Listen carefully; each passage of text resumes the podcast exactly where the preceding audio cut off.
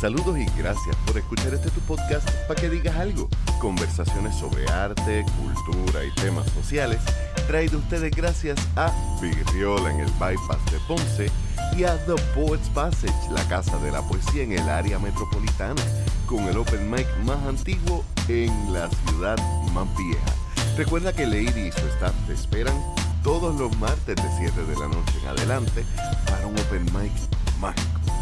Yo soy Leonel Santiago y hoy concluimos nuestra conversación con la poeta Angelía Rivera, autora de Posando Desnuda y María Trapasueños Santa María Dreamcatcher.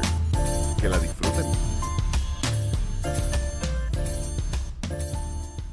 Mencionas que este poemario es ese tiempo y ahí me, me está bien curioso que empiezas con un rezo.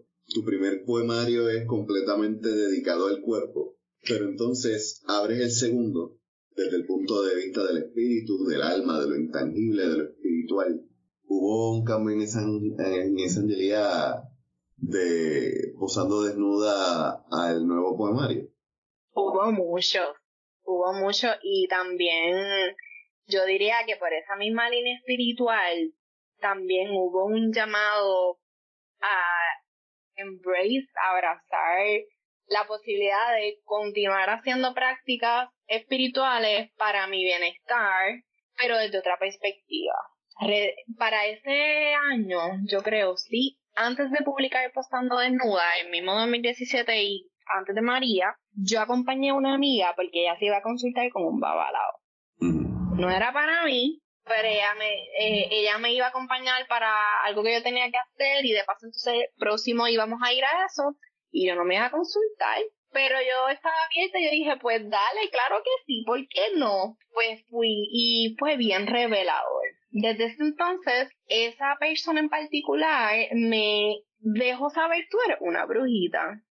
Y tú deberías, por lo menos, tener un acercamiento para ti, porque tú tienes un llamado. Y yo me lo creí, me lo cogí bien en serio. Y desde ahí entonces, pues yo empecé a comprar mis cartitas, empecé a estudiarlas, bien autodidacta al fin.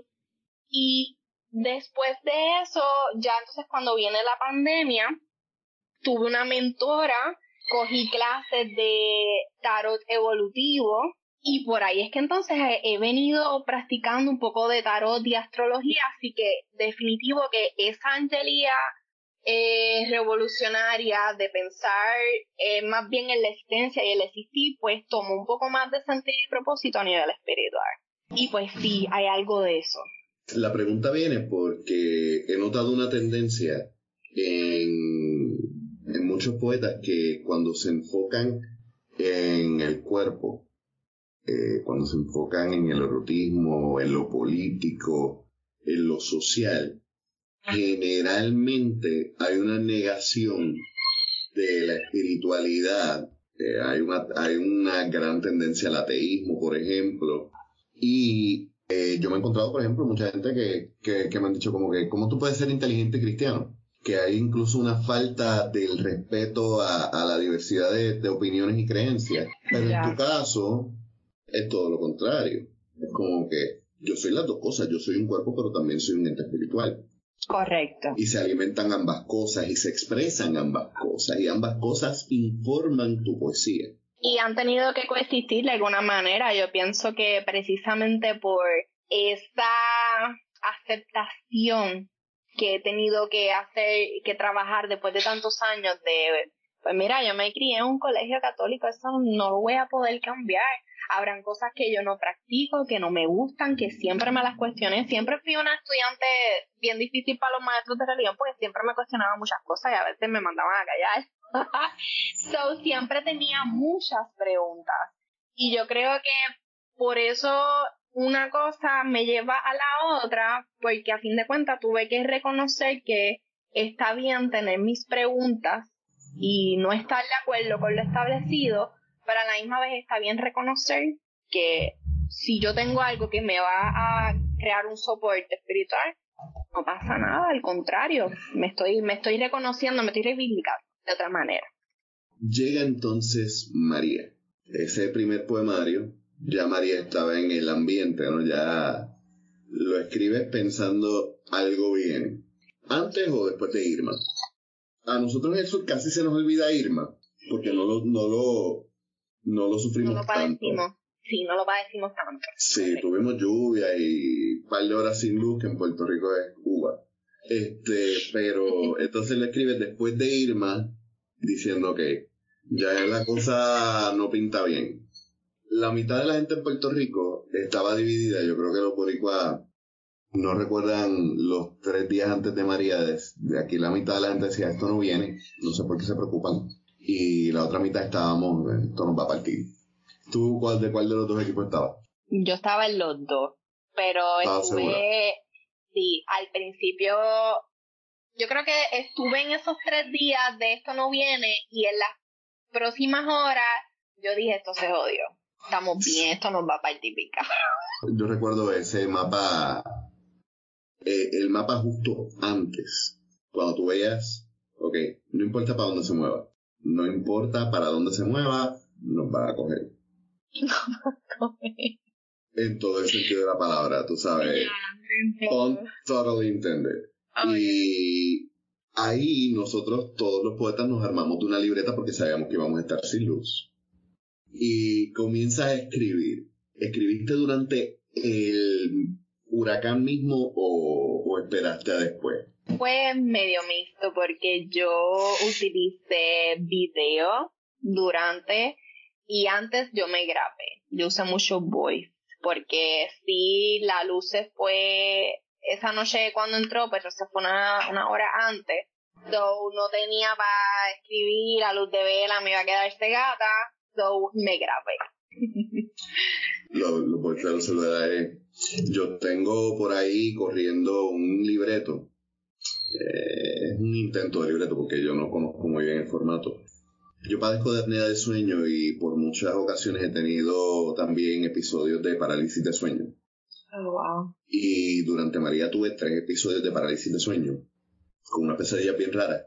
Y como ya me daba pánico dormir de noche, cargaba el celular durante el día como podía. Por la noche yo me pasaba escribiendo y escribí una historia que cuando la vine a transcribir eran 40 páginas en notes. E, ese periodo tiene unas cosas que siempre van a, informar el arte nuestro. Claro, hay unos datos que ya tan pronto tú los escuchas, ya, ya tú estás ubicado, ya te transportaste. Pues sí, surge de ahí. Y hay algunas cosas que sí fui recopilando en medio de voice, habían algunas otras cosas que sí escribía en las notas del celular. Sí llegué a grabar y pues ahí como pietaje de cómo se veía, pues yo estaba en casa de mi abuelo, en la parcela donde vivía en ese momento, y pues nos fuimos preparando, hay algunas cosas que pues no nos preparamos del todo súper bien, no pusimos las fermenteras, así que pues tenemos que ver con el agua, qué sé yo, pero fue, fue una experiencia inolvidable para los de momento. Y claramente habían, luego de eso yo estuve incomunicadas semanas, que entonces si yo no me tiraba a cazar señal, no me enteraba cuando me tenía que reportar a trabajar, papelón. So sí tuve mucho tiempo disponible después de todo el revolú y después de toda la limpieza y demás, so ahí también pues sí me saltaba a recopilar y a escribir. ¿Cuál fue de esos primeros poemas que te sientas a escribir una vez pasaste el evento? de alguno como tal que haya escrito después que pasó el evento. De los poemas que dijiste, o sea, tengo que sacar este golpe de lo que vivimos. Por ejemplo, yo, una de las cosas que yo nunca voy a olvidar, nosotros vivíamos en la loma. Nosotros vivíamos más arriba del Platanal y las puertas eran de seguridad, pero la habían instalado mal. Y nosotros pasamos seis horas aguantando puertas turnándonos. Que, que esas cosas, pues, cuando yo me siento a escribir, son de las primeras cosas que yo tenía en mente. El, el, yo recordar, por ejemplo, que en aquel momento el dolor en las manos era bien fuerte, pero no podía soltar la puerta porque iba a salir volando. Y esas fueron las primeras cosas que yo las escribí como, como, para, como, para, escupirlo, o sea, como para sacar el veneno. Pues mira, de alguna manera u otra, de las cosas que yo sí yo dije, diablo, yo tengo que escribir de esto. Eh, durante María era pues el ese ir y venir del ruido que provocaba y a veces yo sentía que perdía el balance con el revolú. Yo decía, anda, partir de qué es esto. Eh, la, la forma en que entraba el agua, que yo decía, Dios mío, pero va a seguir entrando agua aquí, esto no puedo, so, tenía que seguir sacando colchas, toallas, usar esa misma agua para bajar el baño, porque ya no había de hay varias acciones que si yo decía, mira, de esto yo lo tengo que recopilar porque está brutal. Ya después que pasó todo el fenómeno, la cantidad de vecinos que yo tenía, ¿sabes? La parcela, los árboles decoraban tanto las casas que no se veía que había tanto vecino, había tanta vecino y yo dije, anda para el carajo. Yo sé que tiene tantos vecinos y todavía mi abuelo. ¿Te acuerdas que esa fue mi primera expresión cuando yo salí de la casa? Y yo tuve muchas pesadillas con los postes.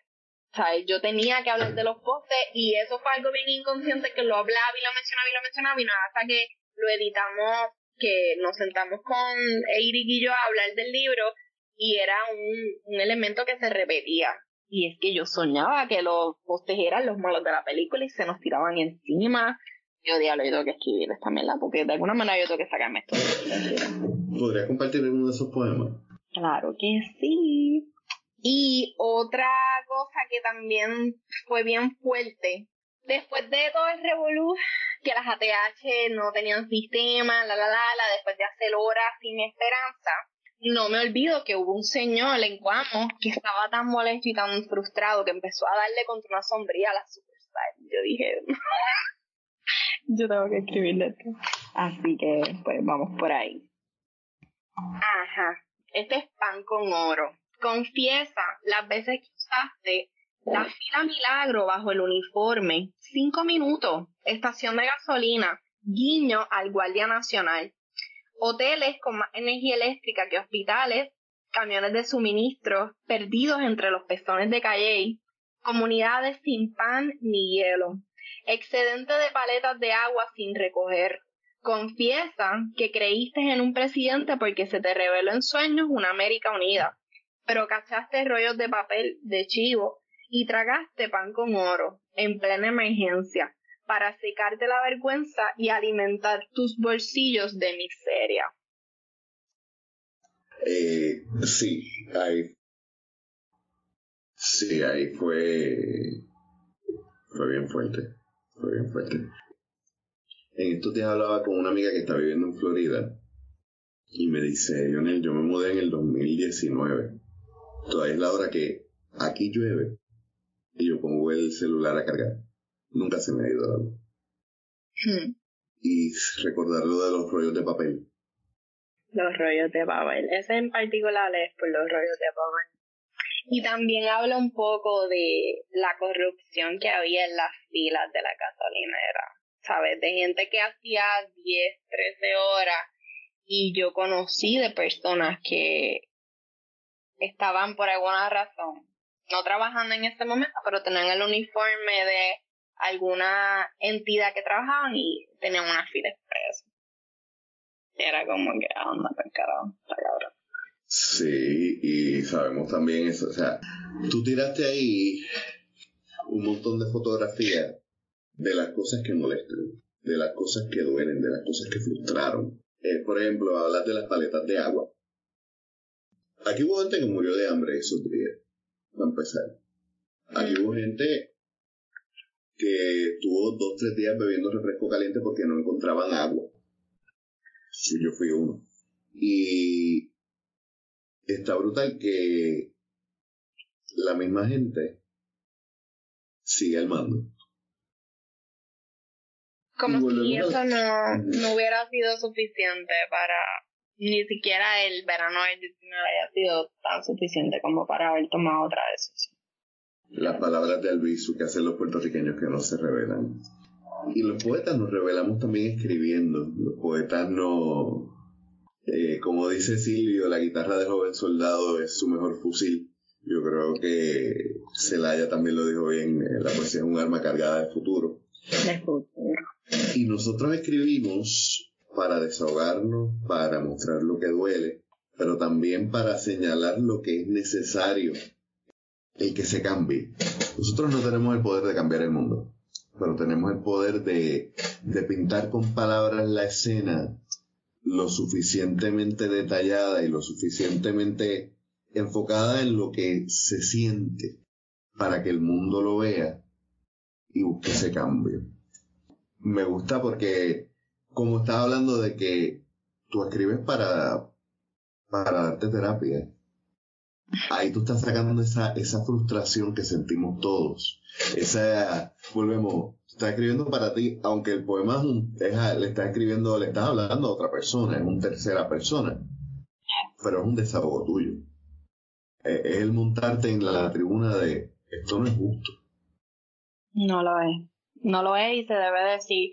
Y también una de las cosas que yo quería lograr con el poemario eh, era rescatar, yo creo que también viene por, por la realidad de que yo vivía con mi abuelo, o sea, es una brecha generacional, nació en el 38, yo nací en el 91, así que también yo quería rescatar algunas palabras y cosas que también él había, ya él recuerda otros huracanes, sí, yo me acuerdo de George, pero ella era bien pequeña.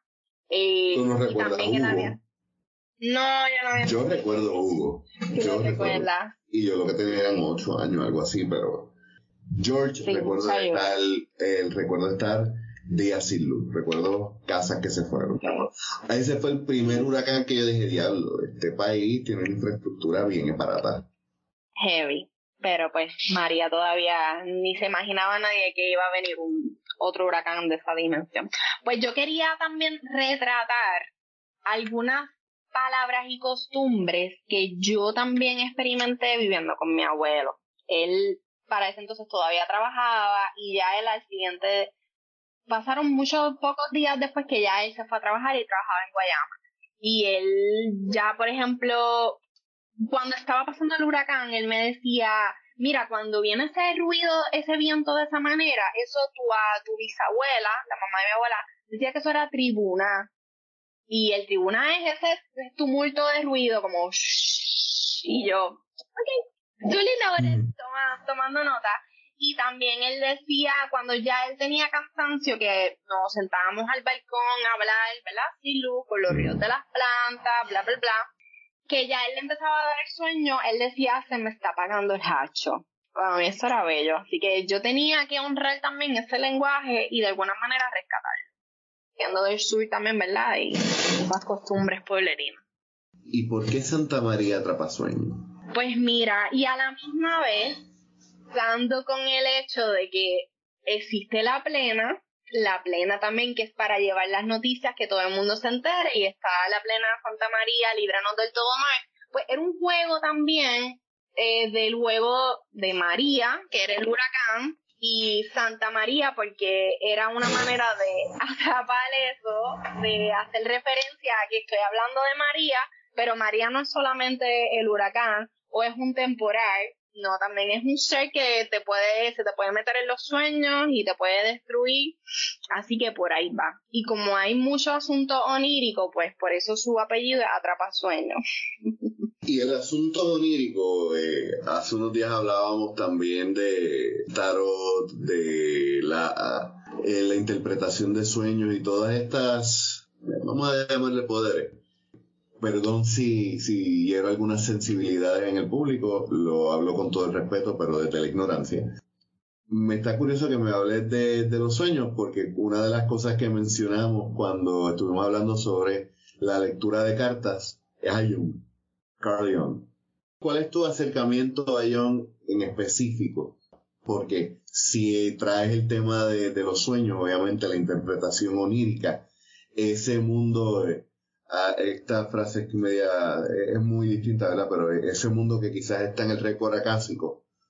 ¿Cómo viene John a, a tu influencia?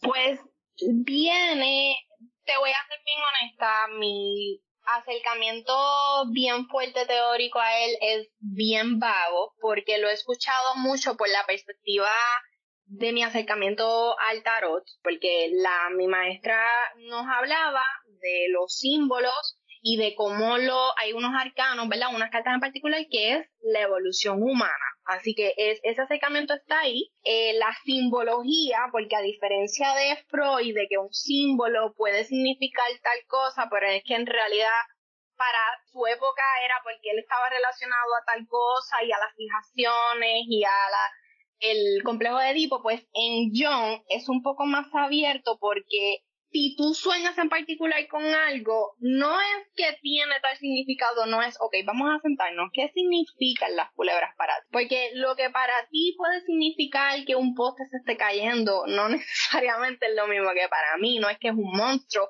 Así que ese acercamiento pues realmente es bien humanitario de vamos a entender qué es la que hay contigo, cómo tú te has sentido y poder entonces tener un acercamiento, una afirmación. Así que por ahí es que va mi, mi acercamiento con él, tanto Jung como Jodorowsky. Que pues podemos tener muchos pensamientos, ¿verdad? Y pues es un tipo un poco complicado. Pero también su aportación al tarot es bien importante, porque habla mucho de la conciencia superior. Se puede trabajar y acercar al tarot de una manera psicoanalítica, y no es de algo de adivinación, so puede tener ese Correcto. Por eso es que sí, cuando, cuando hablábamos de esto, yo te decía, yo veo las cartas del tarot no como una herramienta de adivinación del futuro o de conocer el pasado de una persona, sino, mira, esto es una herramienta para tú tener una terapia conversacional guiada. Porque ciertamente, como, como tú mencionas, Jung, eh, Carl la teoría de él aporta la, la idea de que sí, hay unas cosas que tienen una simbología específica en el subconsciente del ser humano, porque a nivel primitivo nosotros tenemos una experiencia que nos movieron a tener como que una conciencia que va más, que, que, es casi compartida. Yo personalmente creo que, que la verdad baila en el medio, yo creo que sí. Hay una cuestión social. Yo quizás no lo llevaría a un nivel tan arcano, tan, tan a ese cerebro de primate. Yo creo que la sociedad va a darte un... La sociedad te va a dar el marco donde tú vas a poner esos símbolos, aunque dentro de ese marco para ti tenga un significado específico y especial. Pero ya eso es otro tema. Me está bien Otros 20, sí, Podríamos estar hablando todavía de esto. La cuestión de los sueños te lo pregunto porque el sueño fue algo bien escaso en, esos días. Como tú mencionas, hubo gente que durmió en los carros haciendo fila para gasolina. Y también el sueño, pues, hay muchas cosas que podríamos hablar de esa palabra en sí. El sueño puede ser un ideal que aspiremos, el sueño puede ser lo que fantaseamos que puede ser nuestra vida en vez de esta mierda que estábamos pasando en el 2017-18. Pero también es la idea de que el atrapasueños es para filtrar la pesadilla. Correcto. ¿Cómo fue ese proceso de, de depurar esas pesadillas y qué tan, qué tan triggering fue para ti el volver a sentarte uno o dos años después y decir, espérate, tengo que leer todo esto de nuevo. Sí, yo trataba de tocarlo de una manera fría y calculadora, por más horrible que pueda sonar, para que no me trastocara tanto. Y podría decirte que por lo menos en mi acercamiento de la escritura, si yo me vuelvo a leer, no me detona tanto. Cuando lo leo en voz alta, si lo leo, sabes, para mí, pero si lo leo en voz alta, sí ahí yo digo, anda para el carajo. Y te voy a confesar que me pasa todavía con Santa María. Yo dije, ¿qué a rayo? Yo me atreví a publicar esto, pero con mis feelings. So, al día de hoy y en esta época, en esta temporada que nos encontramos, puede todavía ser bien detonante. Así que lo que hago es que respiro profundo y digo, mira, es necesario apalabrarlo porque también esto puede ayudar a otras personas que no se han atrevido a hacerlo y que lo necesitan hacer. O, ¿verdad? De tenemos esta herida, la compartimos, eh, abrázala, abrázala y te abrazo desde acá. Eh, en aquel entonces, yo te diría que a mí cuando me da sueño, me da sueño y pues no padecí de tanto insomnio, pero era tanto el asunto colectivo que sí tenía muchas pesadillas y tuve lo de los postes que se caían y atacaban. So, em, era como Inside Out, que pues Dream Studios estaba bien adelante. Y, y cuando tienes también el, el cerebro del artista es bien extraño cómo funciona porque, por un lado, tú vives como persona, pero tú te observas a ti mismo como, como tú procesas todas esas cosas desde el punto de vista de como artista. Porque la poesía que tú trabajas no es otra cosa que observar cómo tú estás observando el mundo. Que no es lo mismo que escribir cómo observas el mundo. Tú estás haciendo una reflexión de eso que estás viviendo. Este poemario sale con eh, nomo literario, correcto. No, no es independiente a diferencia del primero. El primero es independiente, pero es un esfuerzo colectivo en cierta forma porque tienes alguien que te hace el arte, tienes una impresora, tienes alguien que te ayudó, que te le, dio una lectura, pero no es lo mismo trabajar un proyecto independiente que el trabajar con una editorial. Correcto. ¿Cuáles fueron las diferencias a ti que tú dirías, esto no lo hubiese visto si, esto no hubiese pasado si lo hubiese hecho yo sola? Pues mira, yo honestamente te podría decir, fue una experiencia diferente, pero para mí fue positiva en muchos aspectos. Porque yo pude tener una dinámica bien bonita con Eric.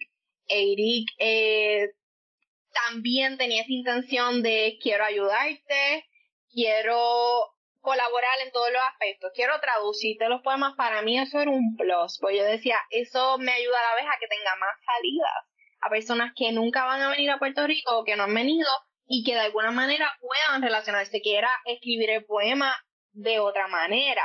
Para mí eso fue hermoso. Me ayudó también con lo que es la portada, que yo le dije, mira, yo quiero que se base en esta obra en particular de Niebla, que a mí me encanta mucho, de Carlos Raquel Rivera, y tú mete mano, haz lo que, te, él, haz lo que tú quieras. Y pues salió y estaba muy satisfecha con el proceso.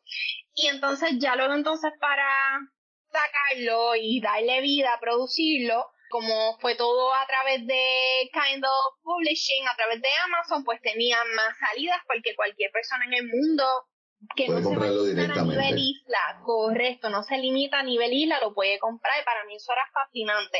También está la opción Kindle para poderlo comprar, el ebook.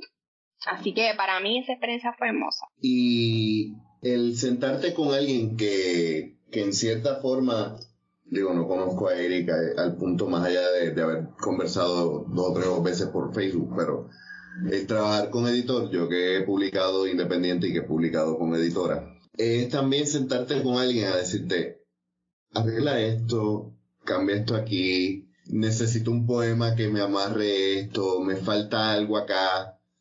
¿Cómo fue ese, ese proceso de tener alguien que te dé input directamente de tu proceso creativo? Sí, fue ahí en ese sentido, fue retarme mucho, porque definitivo que yo tenía una propuesta eh, que podía ser, ¿verdad? Como se puede ver en Posando Desnuda, que es bien pueblerina, bien reggaetón, esta es la que hay, a la RAI, pero por lo menos el acercamiento del editorial era, entonces vamos a buscar una manera más poética para hacerla, así que era bien retante.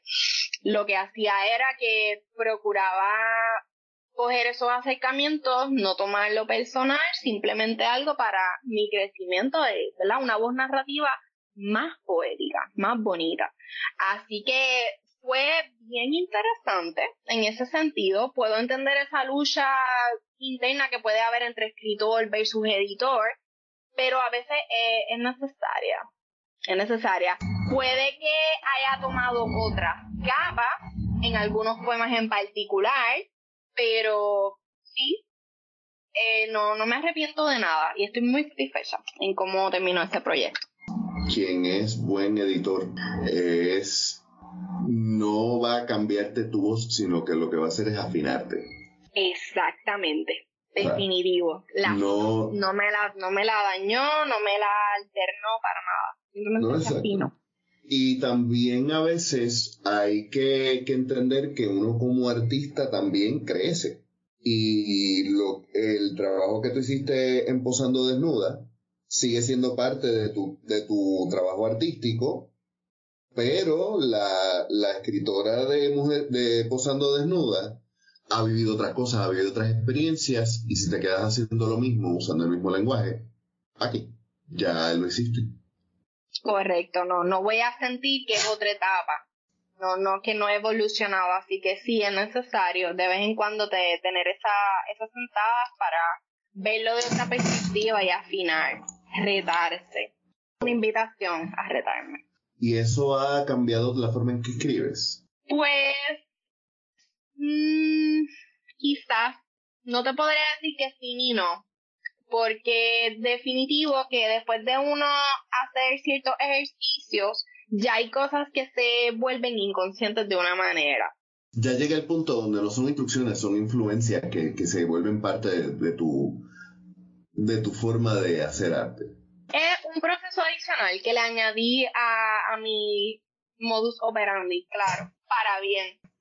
En vez de procurar decir, eh, utilizar este verbo en particular, pues voy a alternarlo. ¿Sabes? Ya estoy un poco más consciente de algunas cosas que quiero evitar repetirlas. O sí, yo creo que sí.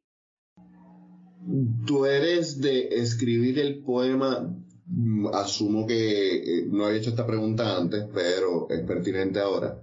Asumo que eres el tipo de persona que cuando escribes, escribes por lo menos el boceto completo y después vas trabajando poquito a poco, o eres de sentarte a escribir, dejarlo, sentarte a escribir, dejarlo. Soy más de la segunda. Eh, más de la segunda porque si me estructuro demasiado, el saboteador interno me dice, ¿qué está pasando? ¿Qué es esto? Así que yo lo disfrazo como quien no quiere la cosa y entonces después lo voy creando un bosquejo. Ok. Te lo pregunto porque hubiera pensado que para, para evitar eso sería lo contrario. Es como que mejor lo escribo completo de cantazo y después cuando quiera bregar con eso lo analizo. Eh, pero que, qué interesante que lo haces así, que ya tienes una forma de trabajarlo, tienes una rutina y cuando decimos rutina no es como que tengo un horario específico, sino que ya conoces tu proceso. Y como conoces tu proceso, sabes cómo burlar a ese saboteador. Correcto, es una burla constante a ese saboteador.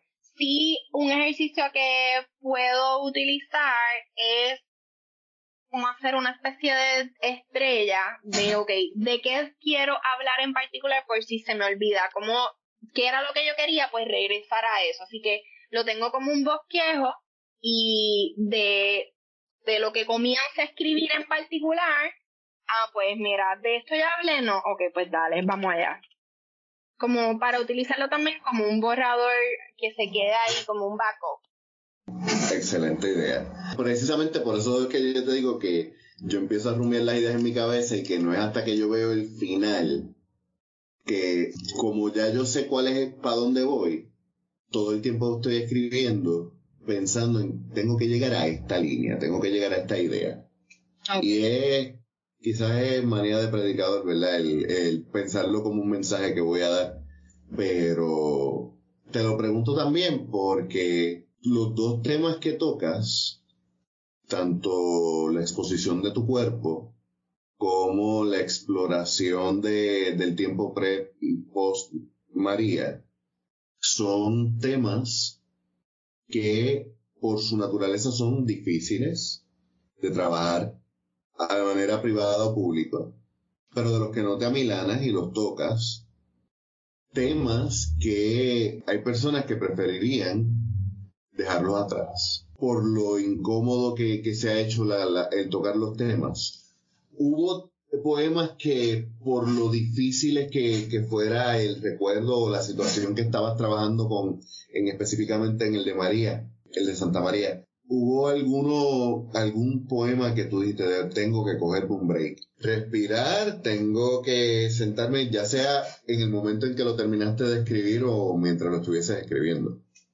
Pues mira, sí, hay varios y en específico yo te diría que hay uno de ellos que narra como a una, ¿verdad? Esto es una historia que yo escuché, que le robaron la planta y le habían puesto una máquina de, de cortar grama. Para mí eso era una de las cosas de las más terribles que se me hizo para yo poderla narrar. Y en esa sí me tuve que tomar breaks para poderla narrar. por lo terrible que era, porque era paciente de diálisis. Y yo, sí, esa en particular fue bien, bien y es una de las que la comparto y si la leo en voz alta yo digo que yo hice. oh, sí, hay unas que son más fuertes. Sí, el... cuando dices eso de que escribirlo es una cosa, leerlo callado es otra, y el verbalizarlo, el vocalizarlo es otra. Eh, Basil Bunting, poeta surafricano, si no me equivoco, decía, compongan la poesía en voz alta porque la poesía no es una letra, es un sonido. Y yo creo que hay mucho en la intención que uno le pone a las palabras y específicamente quizás por, por la cuestión de que también vengo de, de muchas de mis influencias no son poetas, son músicos. Eh, para mí la poesía tiene unos sonidos y hay unas palabras en específico que, que joden, que duelen, que pican, como por ejemplo eh, Apagón, Luma, 4645. Y sí, yo, uno de los poemas que tengo en Poemario en Penumbra, no, de hecho no sé si lo llegué a terminar y creo que está como que ahí a mitad, fue porque hubo un tipo que cuando volvió a la luz para Cuamo, volvió, se fue la luz rápido porque hubo un tipo que se robó el cobre de la luz del hospital. Y entonces el tipo se dio un cantazo eléctrico y se lo tuvieron que llevar para un hospital en Ponce porque ahí no había luz para atenderlo. Bien, gracias. Y es como que, mano, yo quiero ser solidario con todo el mundo. Estén en cualquier lado de la ecuación. Pero eso lo estás poniendo bien difícil, mi hermano. No hay y, y habían cosas, tú sabes, el...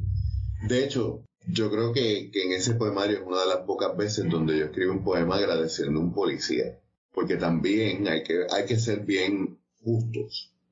En ese momento, sí hubo un montón de gente que se aprovechó en todas las estratas y me gusta el hecho de que mencionen no solamente la policía, tú sabes, todo el mundo que tuviera el break de josear algo lo iba a hacer porque es instinto de supervivencia.